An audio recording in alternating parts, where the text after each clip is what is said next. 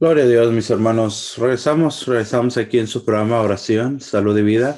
Seguimos dándole la gloria al Señor, hermanos, hoy en esta mañana mediante la predicación, mediante la alabanza, mediante todo esto que hacemos, hermano mío. Así que yo te invito en esta mañana, mis hermanos, vamos a escuchar las lecturas de, de este día, hoy en este miércoles santo.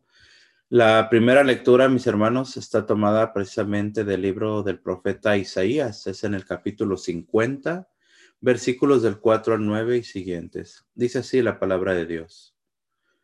Mi Señor me ha dado una lengua de iniciado para saber decir al abatido una palabra de aliento. Cada mañana me espabila el odio para que escuche como los iniciados. El Señor me abrió el oído, yo no resistí ni me eché atrás. Ofrecí la espalda a los que me apaleaban, las mejillas a los que mesaban mi barba. No me tapé el rostro ante ultrajes ni salivazos. El Señor me ayuda. Por eso no sentía los ultrajes, por eso endurecí el rostro como pedernal, sabiendo que no quedaría defraudado. Tengo cerca a mi defensor. ¿Quién pleitará contra mí? Comparezcamos juntos. ¿Quién tiene algo contra mí? Que se me acerque. Mirad, el Señor me ayuda. ¿Quién me condenará? Palabra de Dios. Hoy el Santo Evangelio, mis hermanos, hoy en este miércoles 31 de marzo, este miércoles santo, nos dice así la palabra de Dios. En aquel tiempo, uno de los doce, llamado Judas Iscariote, buscó a los sumos sacerdotes y les propuso, ¿qué estáis dispuesto a darme si os lo entrego? Ellos se ajustaron con él en treinta monedas y desde entonces andaba buscando ocasión propicia para entregarlo. El primer día de los ácimos se acercaron los discípulos a Jesús y le preguntaron, ¿dónde quieres que te preparemos la cena de la Pascua?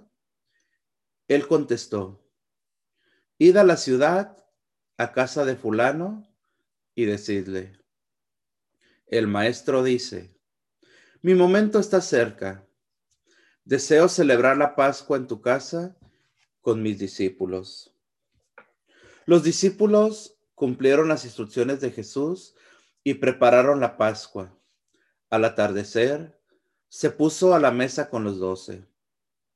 Mientras comían, dijo, os aseguro que uno de vosotros me va a entregar. Ellos, consternados, se pusieron a preguntarle uno tras otro, ¿soy yo acaso, Señor? Él respondió, el que ha mojado en la misma fuente que yo, ese me va a entregar. El Hijo del Hombre se va, como está escrito de él. Pero hay de aquel que va a entregar al Hijo del Hombre. Más le valdría no haber nacido. Entonces preguntó Judas, el que lo iba a entregar, ¿soy yo acaso, maestro? Él respondió, tú lo has dicho. Palabra de Dios.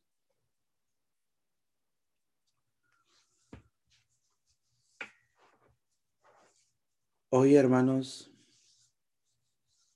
hoy en esta mañana que nos acercamos ya completamente, mis hermanos, a ese momento, mis hermanos, a ese momento tan importante para la humanidad, tan importante para ti, para mí, porque es el momento culmen, mis hermanos, es el momento preciso en el que nuestro Señor Jesucristo comienza a preparar el camino y se dispone en ese camino a cumplir la voluntad del Padre a cumplir la voluntad del Padre, mis hermanos, que no es nada fácil. ¿Por qué? Jesús sabía en lo que estaba entrando. Hablo de su pasión. Hablo de la muerte que él sabía que iba a recibir. Nuestro Señor Jesucristo, mis hermanos, tuvo miedo, sabemos, el miedo humano, el miedo que todos y cada uno de nosotros sentimos solamente de pensar que un día tenemos que morir. Veamos, hermanos, cómo desde el profeta Isaías en la lectura de este día, Isaías sigue profetizando sobre Jesús, sigue profetizando, mis hermanos, sigue mostrando cómo es que iba a ser el sacrificio de Jesús, cómo es que Dios iba a dar la salvación a su pueblo. Hoy el profeta Isaías, mis hermanos, en el capítulo 50 nos habla y nos dice claramente, mi Señor me ha dado una lengua de iniciado para saber decir al abatido una palabra de aliento.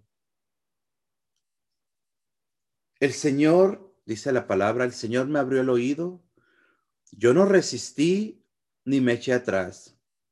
Fíjate, hermano, aquí comienza el profeta Isaías a relatarnos el momento de la pasión, a relatarnos lo que Jesús, hermano mío, en ese momento en el momento de entrar ya en su pasión, lo que él iba a recibir del hombre, lo que Jesús iba a recibir de parte de toda la chusma que estaba en ese lugar, mis hermanos, a punto de renegar de Jesús. ¿Por qué? Porque dice la palabra de Dios. El Señor me abrió el oído, yo no resistí ni me eché atrás.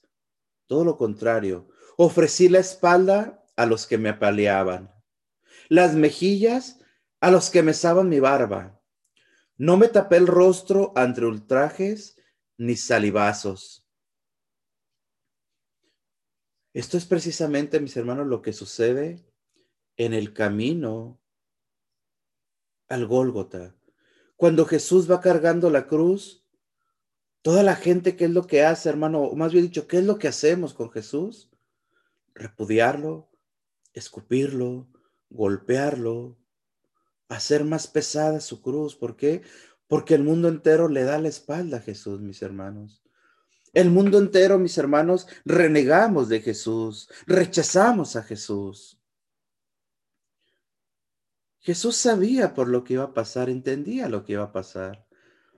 Pero ¿dónde estaba, hermano mío, la confianza de Jesús? Dice, sigue diciendo el profeta Isaías, el Señor me ayuda. Por eso no sentía los ultrajes, por eso endurecía el rostro como pedernal, sabiendo que no quedaría defraudado. Sabiendo que no quedaría defraudado.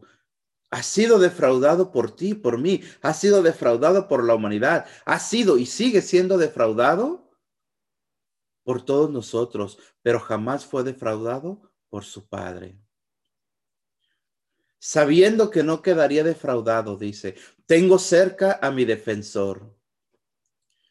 ¿Quién pleitará contra mí? Comparezcamos juntos. ¿Quién tiene algo contra mí? Que se me acerque. Mirad, el Señor me ayuda. ¿Quién me condenará? ¿De qué forma, mis hermanos, Jesús? ¿De qué forma nuestro Señor resiste a su pasión tan fuerte, tan dolorosa, que ningún hombre, hermano mío, es capaz de soportar. ¿Por qué? Porque Él ha puesto su confianza en su Padre. Porque Él ha puesto completamente, mis hermanos, la confianza en su Padre y su Padre, como dice, dice Isaías, no lo defraudará. Por eso es que Él puede resistir todo esto, mis hermanos, sabiendo, te repito, que tú y yo lo hemos defraudado, lo hemos dejado solo, pero que Él supo en quién poner su confianza. Y cuando hablamos, hermano mío, de defraudar, el Evangelio de San Mateo nos hace precisamente ese relato de lo que sucede en el momento ya de estar celebrando prácticamente, mis hermanos, la última cena. Nos habla la palabra de Dios claramente, mis hermanos, sobre Judas. Recordemos el día de ayer que también hablábamos sobre Judas, sobre cómo fue recordado, sobre cómo es reconocido por la maldad, claro, pero es reconocido Judas. Judas, Judas Iscariote, mis hermanos, quien prácticamente era alguien que buscaba solo el dinero, alguien que buscaba su propia comodidad, era alguien que buscaba el sacar provecho de Jesucristo. Y ojo, no un provecho espiritual como tal vez quieren sacar los demás discípulos, como queremos sacar tal vez, hermano, tú y yo de Jesús. No, Judas quería sacar un, provecho, pero un, un provecho, mi hermano, que solamente a él le ayudara en sus bajas pasiones. Judas planea el vender a Jesús y sabe a dónde ir. ¿Por qué? Porque él sabía que los sumos sacerdotes, él sabía que los escribas, él sabía que los fariseos, él sabía que querían eliminar, a Jesús. ¿Por qué? Porque Jesús propagaba el amor, porque Jesús enseñaba una nueva doctrina que no agradaba a los escribas, a los fariseos, ni a los sumos sacerdotes. Judas va, dice la palabra de Dios, y se ajusta con ellos. ¿Qué estáis dispuestos a darme si os lo entrego? Qué bajeza, mis hermanos. Qué bajeza, la verdad, de vender a nuestro Señor por unas cuantas monedas. 30 monedas. 30 monedas por entregar al Hijo del Hombre. 30 monedas por entregar al que vino a enseñarnos el amor. 30 monedas, mis hermanos, por el que vino a sanar a los enfermos, a liberar a los cautivos, a tomar en sus manos tus pecados y mis pecados. 30 monedas solamente, mis hermanos, por la salvación del mundo. Desde ese momento, nos dice la palabra de Dios, Judas buscaba el momento preciso para entregarlo. El primer día de los ácimos, se acercaron los discípulos a Jesús y le preguntaron, ¿dónde quieres que te preparemos la cena de la Pascua? Él contestó, id a la ciudad, a casa de fulano y decidle, el maestro dice, mi momento está cerca, deseo celebrar la Pascua en tu casa con mis discípulos. Los discípulos, nos dice la palabra de Dios, mis hermanos, hacen todos los preparativos. En aquella tarde Dice la palabra de Dios, Jesús se puso a la mesa con los doce. Mientras están comiendo, mis hermanos, Jesús toma la palabra y dice, imaginémonos, hermanos, adentrémonos, tratemos de sentir, de descubrir lo que Jesús estaba sintiendo en ese momento. Lo que Jesús, hermano mío, estaba preparando su corazón, estaba preparándose él para lo que vendría. Estas palabras que salen de Jesús, mis hermanos, cuando dice, os aseguro que uno de vosotros me va a entregar. Yo me imagino, mis hermanos, la tristeza tan grande que sentiría Jesús en su corazón. El dolor tan inmenso, mis hermanos, de saber que uno de los suyos lo iba a entregar. Os aseguro que uno de vosotros me va a entregar. Los discípulos en ese momento se turban, en ese momento mis hermanos se consternan, preocupados, igual como lo veíamos en la palabra del día de ayer, se ponen a preguntarle uno tras otro, ¿soy yo acaso, Señor?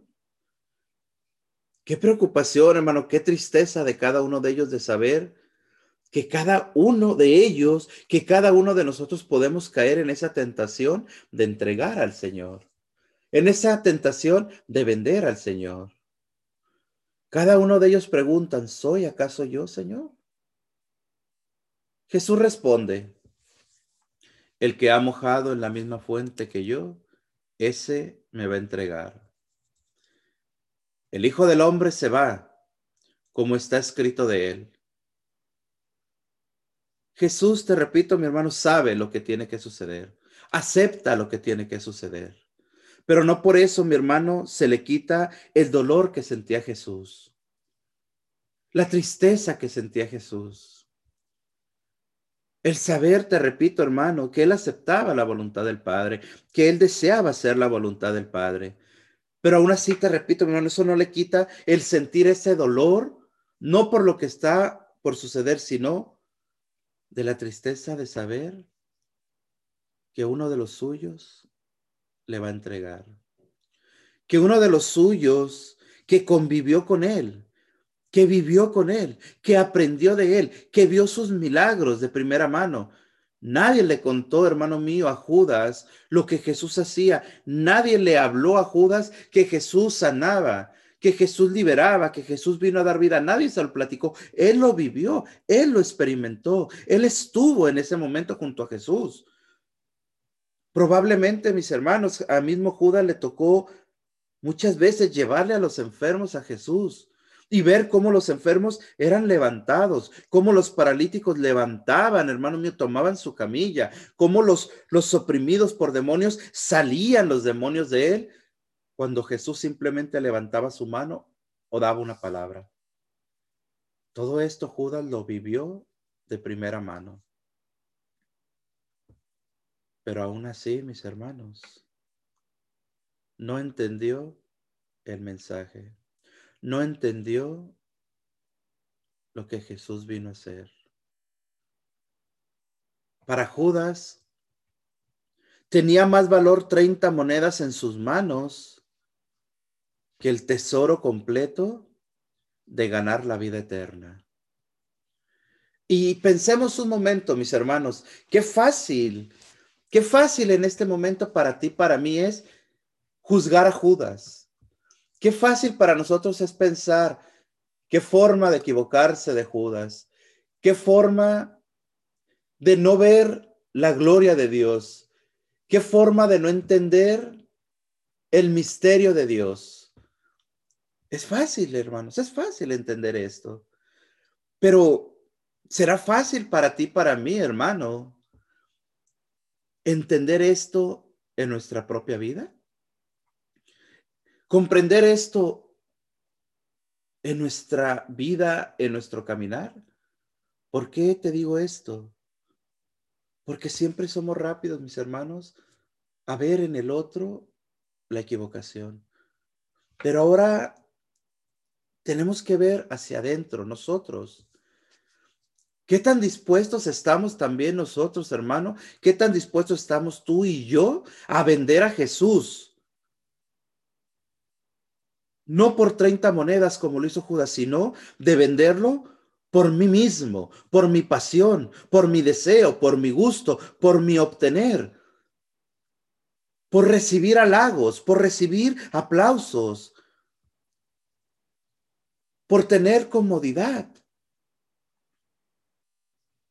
Tú y yo, hermano, también hemos visto mediante la escritura Hemos visto mediante el Evangelio, hemos visto cómo Jesús también, hermano mío, tiene poder de sanar.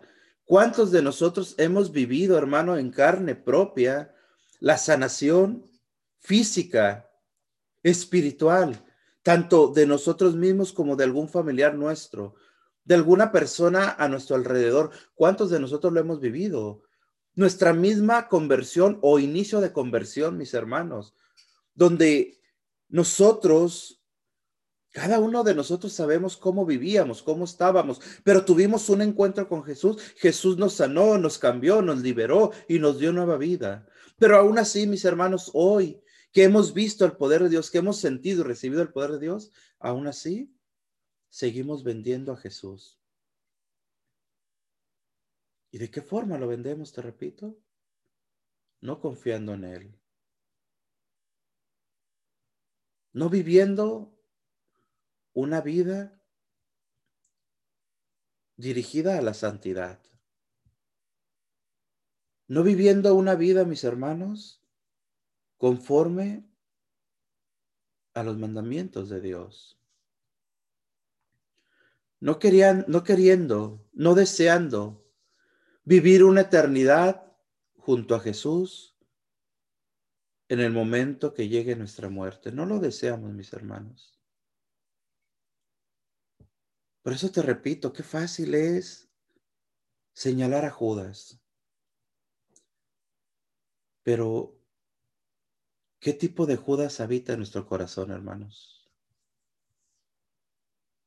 ¿Qué tanto de Judas tenemos nosotros en nuestra mente, en nuestros ojos, en nuestros oídos, en nuestra lengua, en nuestro corazón? ¿Por qué? Porque seguimos vendiendo a Jesús. ¿Cuántas veces, mi hermano, tus manos han sido las manos de Judas? ¿Cuántas veces, hermano, tus palabras han sido las palabras de Judas? Tu lengua, la lengua de Judas.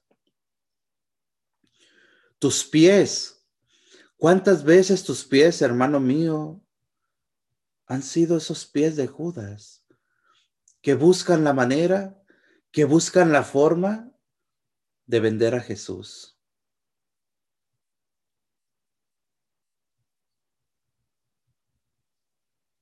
Dice la palabra de Dios, hermano.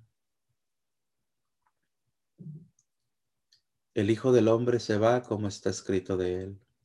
Pero,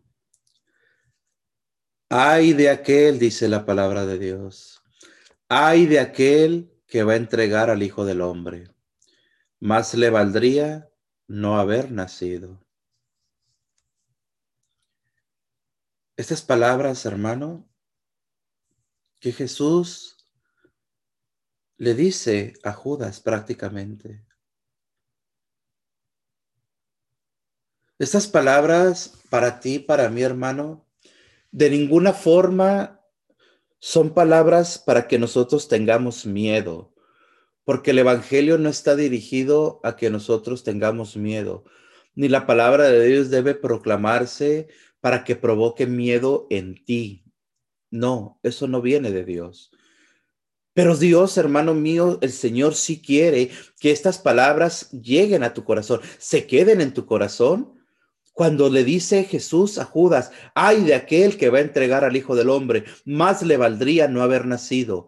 ¿Por qué debemos nosotros de guardar estas palabras en nuestro corazón, hermanos? Porque del corazón nos dice el evangelio en otro en otras lecturas, mis hermanos, que lo que sale, lo que vale es lo que sale del corazón del hombre. Entonces, si nosotros guardamos en nuestro corazón estas palabras, hermano mío, que Jesús le dice a Judas, esas palabras, te repito, no nos van a dar miedo, pero sí nos van a dar ánimo, nos van a animar a no fallarle a Jesús.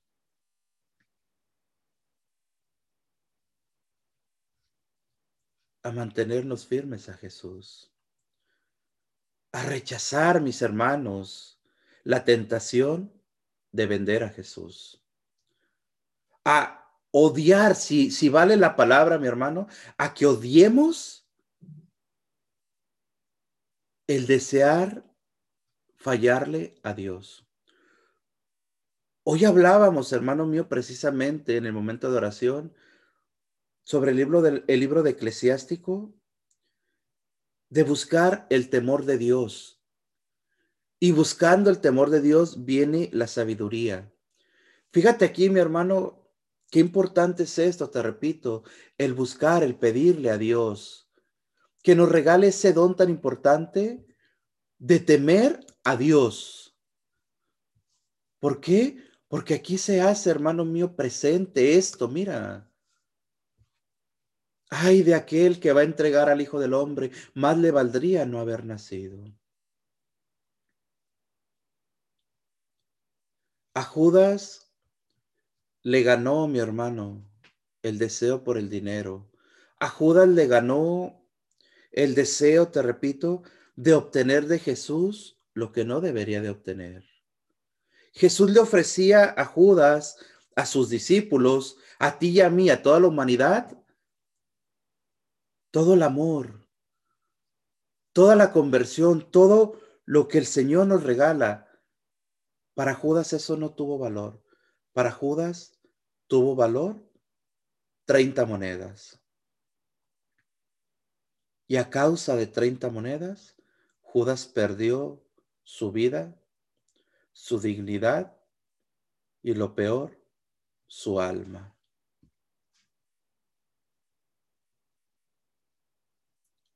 Recordemos el día de ayer, mis hermanos, el Evangelio decía,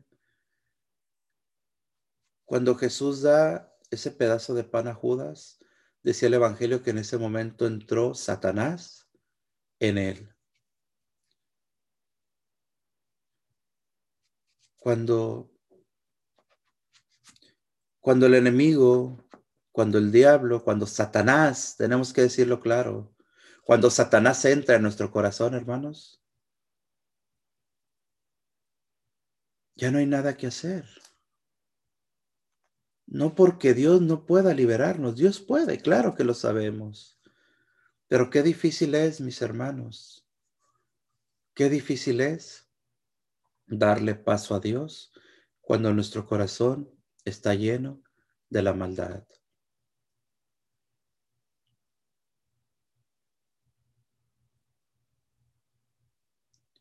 Entonces preguntó Judas, el que lo iba a entregar, ¿soy yo acaso, maestro? Él respondió, tú lo has dicho, tú lo has dicho. Se ha consumado, mis hermanos, el deseo de Judas de vender a su maestro.